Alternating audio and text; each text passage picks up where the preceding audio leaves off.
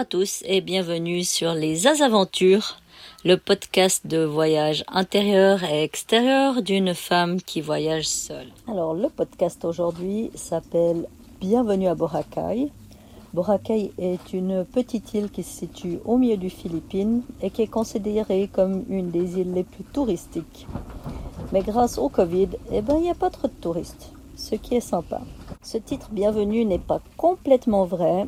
Alors oui, je me suis sentie très bienvenue par la population, les gens qui y habitent, la beauté de l'île. Mais depuis quelques jours que je suis là, la météo n'est pas vraiment très bienvenue un peu beaucoup de vent, beaucoup de pluie, mais bon, on va pas se plaindre. Alors ce podcast euh, va particulièrement parler euh, de ma situation actuelle et de tout ce qui s'est passé euh, ces derniers mois. Parce qu'il s'en est passé des histoires les aventures que la visite d'un requin-baleine en plongée, réparation du moteur, la venue d'une personne à bord, plein de choses. Alors voici ce podcast. Alors nous allons commencer avec Manta, qui m'a promené sur près de 900 miles, qui est l'équivalent d'environ 1600-1700 km, euh, depuis le 1er mars où j'ai quitté euh, cette baie de Tambobo. environ 230 heures de navigation. Donc euh, merci Manta pour ces belles navigations et ces belles découvertes. Je n'ai pas compté le nombre d'îles visitées, mais il y en a une grande panoplie. Dans l'ensemble, il n'y a pas eu de problème majeur. Et une fois un, gros sac plastique coincé dans l'hélice ou qui a arrêté le moteur. Donc, de ces cas-là, ben, on n'a pas le choix, il faut plonger pour aller la, la décoincer. Mais c'est euh, assez habituel. Comme de se faire prendre dans un filet de pêcheur. Euh, on appelle ça des FFT, des Fishing Floating Device. Euh, ça en est rempli ici. On doit slalomer en permanence entre des sticks de bambou, des morceaux de polyester, euh, des drapeaux. Ça n'arrête pas. Donc il y a bien une fois ou deux qu'on se fait prendre et qu'on se coince dans le filet. il y a environ un mois, un mois et demi, j'ai expérimenté quelque chose de nouveau. C'était ma chaîne de l'encre qui était se coincer sous un caillou. Alors généralement, avec euh, le bateau qui tourne, la chaîne s'enroule autour d'un caillou euh, ou d'un récif. Et il faut des fois plonger parce qu'on n'arrive pas qu'avec bouger le bateau pour la, remuer. Mais cette fois-ci, dû aux grosses vagues et au mauvais temps qu'on a eu, euh, je ne sais pas comment ça s'est passé, mais le seul moyen que je vois, c'est qu'on a, avec la pression de la chaîne, ça tourné le caillou et il s'est renversé sur la chaîne. Et euh, la chaîne était vraiment euh, coincée dans le trou. Il y avait un trou dans le caillou et elle passait dans ce trou. C'était, je voyais pas comment elle a pu rentrer là-dedans. J'ai vraiment plongé dessus pour voir si elle aurait pu glisser sous le caillou pour aller dans le trou. Et s'il y avait pas, non, c'était pas possible. C'était vraiment le caillou des deux côtés. Il était bien enfoncé dans le sable. Et c'était un, beau morceau, je sais pas combien de kilos il faisait, mais il n'y avait pas de façon de pouvoir le lever à main nue en tout cas. Alors heureusement la chaîne elle, bougeait dans le trou donc on pouvait la tirer de chaque côté. ce qui m'a fait dire que la plus facile des solutions c'est de détacher l'encre, faire passer toute la chaîne euh, sous le caillou et rattacher l'encre derrière. Et c'est comme ça que j'ai pu me sortir d'affaire de, de cet ancrage bizarre. Au niveau des problèmes techniques, il y a toujours hein, des fois l'autopilote qui tombe en panne ou, euh, la girouette du vent, mais c'est toujours des petits problèmes électriques de connexion qui se, qui se règlent très rapidement. Il y a toujours quelque chose de toute façon, ça c'est sûr. Mais dans les plus gros points, ben, il y a eu euh, cette fuite d'huile euh, au moteur que j'avais depuis l'année passée et que c'était simplement de changer le joint speed de, du bloc moteur en fait pour l'huile. Mais bien sûr que c'était le joint spi euh, côté euh, arbre d'alice, donc euh, la partie la plus difficile d'accès. J'ai profité de faire le service complet du moteur avec nettoyage de l'échappement aussi. Et comme vous le savez, je fais tout moi-même. Alors pour changer ce joint d'huile, j'avais quand même un ami pour m'aider parce qu'il y a plein de moments quand on enlève la boîte à vitesse, il faut quatre mains plutôt que deux. Mais euh, le tout, ça nous a pris qu'un seul jour. Et j'avais un moteur tout neuf. Et maintenant, eh ben, j'ai plus de fuite d'huile. Donc euh, je précise juste, c'était pas une grosse fuite d'huile. Je perdais genre, euh, disons un ou deux décis tous les 3-4 mois. Une journée consacrée au moteur a fait qu'aujourd'hui, j'ai un moteur presque tout neuf, malgré ses 14 ans. Tu as eu le droit aussi d'un gros nettoyage de printemps interne. Vraiment, chaque pièce a été complètement vidée, complètement nettoyée et euh, remise en état. Était bon pour faire un bon tri aussi des choses. C'est bon de faire ça de temps en temps. Et pour finir, eh ben, c'est un relooking de ma cabine, donc la cabine avant, euh, en changeant euh, tous les vinyles euh, du plafond et sur les côtés que, qui me convenaient plus et que j'aimais plus dormir avec cette vue. Et aujourd'hui, elle est magnifique, comme vous pouvez constater ici. Pour finir avec le sujet Manta, ça fait trois ans maintenant que j'ai sorti de l'eau la dernière fois. Donc ça commence à se ressentir euh, un petit peu euh, sur la coque que je gratte toutes les trois semaines, un mois, parce que le coquillage s'accroche rapidement mais euh, pas de gros dégâts. C'est pour ça que je ne suis pas trop en alerte. Mais l'année prochaine, c'est sûr qu'il va falloir euh, la mettre à terre un moment. Passons à sous l'eau. Alors, commençons par euh, la plongée en bouteille. J'ai la chance cette année de fêter ma 2000e plongée.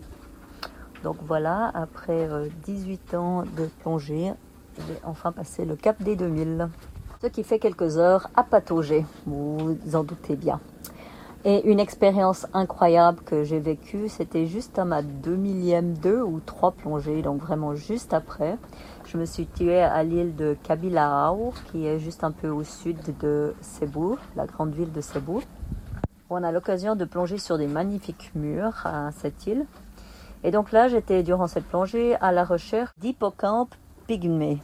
C'est des tout petits hippocampes qui se situent dans des gorgones, qui est une sorte de corail, et qui ont la même couleur, donc très très difficile à trouver. Ils sont un maximum de 1 cm de hauteur pour vous dire combien ils sont gros. Donc euh, il faut être bien concentré euh, sur la gorgogne pour les trouver. Donc j'étais concentrée à fond sur euh, ma, ma, gorgogne et au bout d'un moment il y a les yeux qui se croisent et là vous avez besoin de changer de vue changer de focus pour pouvoir vous reconcentrer de nouveau. Et en tournant la tête, ah, qu'est-ce que je vois qui m'arrive en face de moi?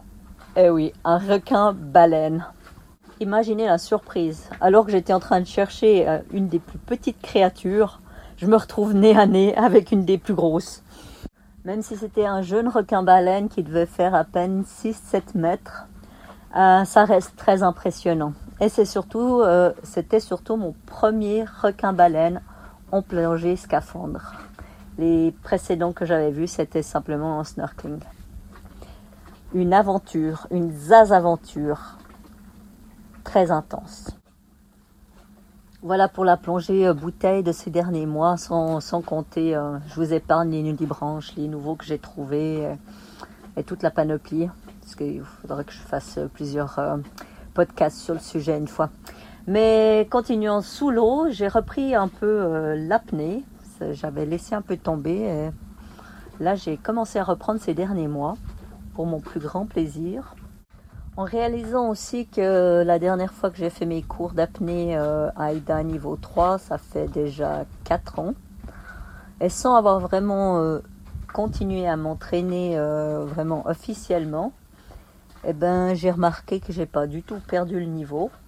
Et même plus, j'en ai même gagné, puisque il y a quelques semaines, j'ai réussi à battre mon record euh, d'apnée statique euh, sec. Donc c'est dans mon lit, on n'est même pas mouillé, à 4 minutes 30. Et c'est en fait le seul record que je peux pousser moi-même en étant toute seule, parce que tout ce qui est euh, dans l'eau, il est nécessaire, et surtout au niveau sécurité, de le faire avec un partenaire. Donc les quelques personnes que j'ai initiées n'avaient pas assez d'expérience afin que de me sentir en sécurité si je commence à me pousser dans mes limites. Donc j'ai jamais pu vraiment trop pousser sur mes limites ces quatre dernières années. Mais la bonne nouvelle, c'est qu'ici à Boracay, je viens de rencontrer une euh, professionnelle de l'apnée, donc qui est instructeur apnéiste et qui cherche partenaire pour euh, s'entraîner. Donc je vais pouvoir enfin euh, me repousser un petit peu et pouvoir évoluer dans ce domaine. Va passer sur un autre euh, topic euh, du genre euh, coronavirus et relation à la population locale. Alors comment ça se passe ces derniers mois ici aux Philippines? Je vais faire un petit aperçu pour que vous vous en rendez compte. Ayant bougé ces derniers mois dans différentes provinces et plein de différentes îles, je peux vous affirmer que j'ai vécu toutes sortes de situations. Alors ici, euh, chaque île a ses propres règles, mais en plus, dès que c'est une plus grande île, chaque euh, partie de l'île a ses propres règles, donc ça, change en permanence. Alors voici quelques petites expériences que j'ai vécues ces derniers mois euh, liées au Covid. Il y avait certains endroits qui étaient en lockdown, donc complètement fermés. Heureusement, ces endroits, je les connaissais avant et donc je les ai évités. Autrement, j'aurais dû refaire des deux semaines de quarantaine en arrivant. Donc, cette manière, c'est bien de se renseigner, hein, comment c'est à peu près pour, euh, pour être sûr de ne pas se faire avoir dans les deux semaines de quarantaine. Donc, moi, j'ai évité ces endroits et même si je serais arrivée sans le savoir, euh, je pense que je serais partie euh, tout de suite sans, sans rester. Il m'est arrivé d'être à un endroit que tout allait bien, où j'ai été bien accueillie, qu'il n'y a pas eu de soucis, j'ai pu rester quelques semaines, voire un mois, et que tout d'un coup le lockdown est tombé, donc ils avaient tout d'un coup beaucoup plus de cas. C'était à Sipalais, ça, et c'était justement grâce à Pâques, beaucoup de Philippins ont voyagé à Pâques, et du coup euh, le virus s'est beaucoup plus rapidement. Et donc là, ils refermaient Sipalais, et donc pour moi, bah, c'était le bon moment de partir euh, de cet endroit. Je suis descendue à terre sur certaines îles où euh, même le masque n'était pas demandé. Je suis allée faire un peu de shopping, d'acheter un peu des aliments frais dans un petit village sans masque et personne m'a rien dit. J'aimerais préciser ici que ces moments où je vais dans les villages, c'est principalement pour euh, trouver de la nourriture, de l'eau ou de l'essence si j'en ai besoin. Autrement, j'évite vraiment euh, en permanence. Et on se, trouve, plutôt une plage euh, sans personne avec pépette pour profiter de la nature et de personne d'autre.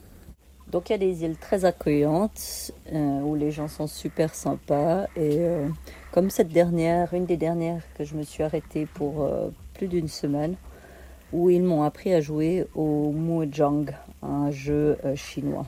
Avec de temps en temps la visite des côtes gardes qui viennent se renseigner d'où on vient et voir nos papiers. Mais j'avoue que ces derniers mois, à part qu'ils viennent juste se renseigner, j'ai jamais eu de. Ils veulent juste savoir ce que je fais ici, mais ils m'ont jamais interdit d'aller à terre ou quoi que ce soit. Très sympathique. Mais j'ai quand même expérimenté des situations un peu bizarres, comme cette petite île où j'avais été la veille dans le village sans masque, où tout allait bien. Euh, C'était une, jolie île avec euh, des rochers euh, très hauts, des belles falaises, des petites montagnes à l'intérieur, et ça m'a attiré tout de suite, donc j'ai décidé d'aller courir pour visiter l'intérieur de l'île. Paysage magnifique dans les rizières, avec les buffles, c'était vraiment de toute beauté. Mais tout d'un coup, je commence à entendre les taikiwatki entre chaque maison. Chaque fois que j'avançais, j'entendais une autre maison que ça, ça se parlait. Et tout d'un coup, il y a un gars qui me courait après en me demandant euh, ce que je faisais là. Et puis moi, je, ben, je dis, je fais juste, euh, je cours dans votre belle île, je découvre votre île. Et là, il me fait comprendre que j'ai rien à faire ici, qu'il faut que je retourne, que que c'est pas bien avec le Covid. Alors j'étais en train de faire un footing au milieu de la nature euh, sans parler à personne et sans euh, aller proche des personnes. Voilà, donc euh, ben, je suis repartie, mais c'était très joli. J'ai beaucoup apprécié le paysage. Pour moi, ça représente bien l'inconnaissance du virus et de, et de comment il se transmet. Les gens, ils ont juste une peur et c'est tout. On leur a juste inculqué la peur, mais ils n'ont aucune connaissance de ce qu'est le virus. Voilà ce qu'on ce qu'on peut vivre euh, la plupart du temps dans ce genre de situation. Voilà pour les quelques anecdotes reliées à ce virus, que je me souviens en tout cas. Mais cela ne nous a pas empêché à Pépette et à moi de visiter plein de belles plages et plein de jolies îles. Et ici à Boracay, après près de deux semaines que nous sommes arrivés, je me sens toujours la bienvenue. Et pour finir euh, le podcast, on va parler euh, de Pépette et moi, de savoir comment on va. Alors commençons avec Pépette. Elle a toujours euh, ses problèmes de peau. Elle se gratte et se mange les poils. Je suis allée chez un vétérinaire ici à Boracay qui m'a donné un nouveau produit. Donc on essaye encore et encore quelque chose. Ça fait plus d'une année qu'elle a ça. Et j'espère que cela ira mieux je suis à fond dans les énergies et que je crois en l'être humain et en connexion. Je suis en train d'étudier et d'apprendre euh, la connexion euh, communication animale. Donc euh, je travaille là-dessus aussi. Mais c'est beaucoup de pratique. Alors, affaire à suivre. Mais j'en profite pour vous dire, si vous avez des questions ou un message que vous aimeriez faire passer à votre animal, contactez-moi. C'est avec plaisir que que, ben, comme je dis, c'est beaucoup de, de, pratique, donc euh, je garantis rien, mais euh, qui ne sait rien n'a rien. Va finir avec moi. Alors, comment je vais? Comment je vais La bonne question? Ces dernières semaines, j'ai été au plus haut physiquement et émotionnellement. Je pense que j'ai passé une des plus belles euh, périodes de ma vie. Je ne me rappelle pas d'avoir été aussi bien. Hier, j'ai pu refaire du kitesurf euh, juste une demi-heure, mais cela fait tellement d'années que c'était un moment magique et du coup ça me met en, super bonne énergie pour savoir que c'est ce qui m'attend tous ces prochains mois parce que je vais rester ici principalement pour faire euh, du kitesurf et de l'apnée. En continuant euh, toujours mon développement personnel parce qu'il y a tellement de choses à apprendre, on continue.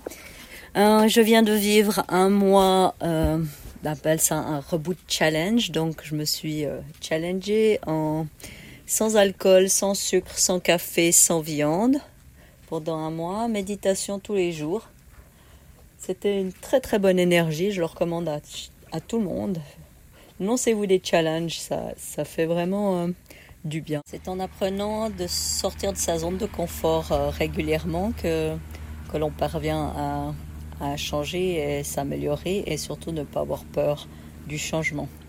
Les dix derniers jours de ce challenge, j'ai mangé que cru en plus de ça, et dans trois jours, euh, c'était un jeûne complet. Euh, donc l'expérience du cru était très intéressante et euh, c'était pour moi la première fois que je faisais dix jours que cru. Par contre, le jeûne, bah, c'est mon quatrième de l'année. Donc j'ai décidé qu'à partir de maintenant, je fais quatre jeûnes de trois jours par année. Tous les trois mois, trois jours. C'est très bien. Et pour ceux qui se demandent à quoi sert de faire un jeûne, euh, scientifiquement, c'est prouvé que la première énergie, on la met euh, dans la digestion. Donc si on ne mange pas, la deuxième, c'est dans euh, le cerveau, les réflexions, le mental. Euh, la troisième, c'est le mouvement. Et la quatrième, c'est la reconstruction de nos cellules. Donc si on mange pas, on calme notre mental et on essaie de bouger le moins possible. Toute notre énergie part directement dans la reconstruction de nos cellules. Et c'est pas pour rien qu'un animal euh, malade ou accidenté va justement se cacher sans rien manger et rester tranquille, parce que ainsi il arrive à se euh, soigner plus rapidement. Alors, euh, pour ceux qui se posent la question, non, je ne suis pas malade. Mais comme on dit chez nous, mieux vaut prévenir que guérir. Donc voilà, je recommande vivement de faire des jeûnes à, toute personne. Pour, aussi pour reconstituer sa, flore intestinale et donner des vacances à son système digestif. Je vais finir avec euh, le point négatif de ces derniers mois. Donc c'est possible que certains d'entre vous ont appris que j'ai eu un passager pendant plus de deux mois à bord. Alors ce fut une expérience euh, très intéressante mais pas très euh, positive.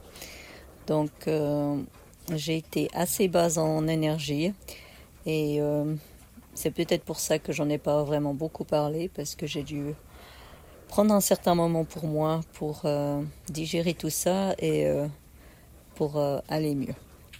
Mais euh, je pense que ce reboot challenge m'a beaucoup aidé à remonter mon énergie. On peut dire que c'était une expérience parfaite qui reflète cette phrase mieux vaut être seul que mal accompagné. Plus tard, avec plus de recul, il est possible que je vous reparlerai de cette expérience euh, basse en énergie.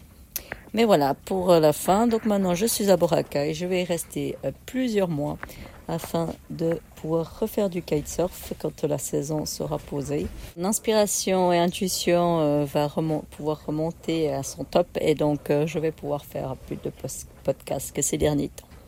Voilà, mais en attendant le prochain, eh bien, je vous souhaite toujours un bel automne à chacun de vous et vous dis à bientôt.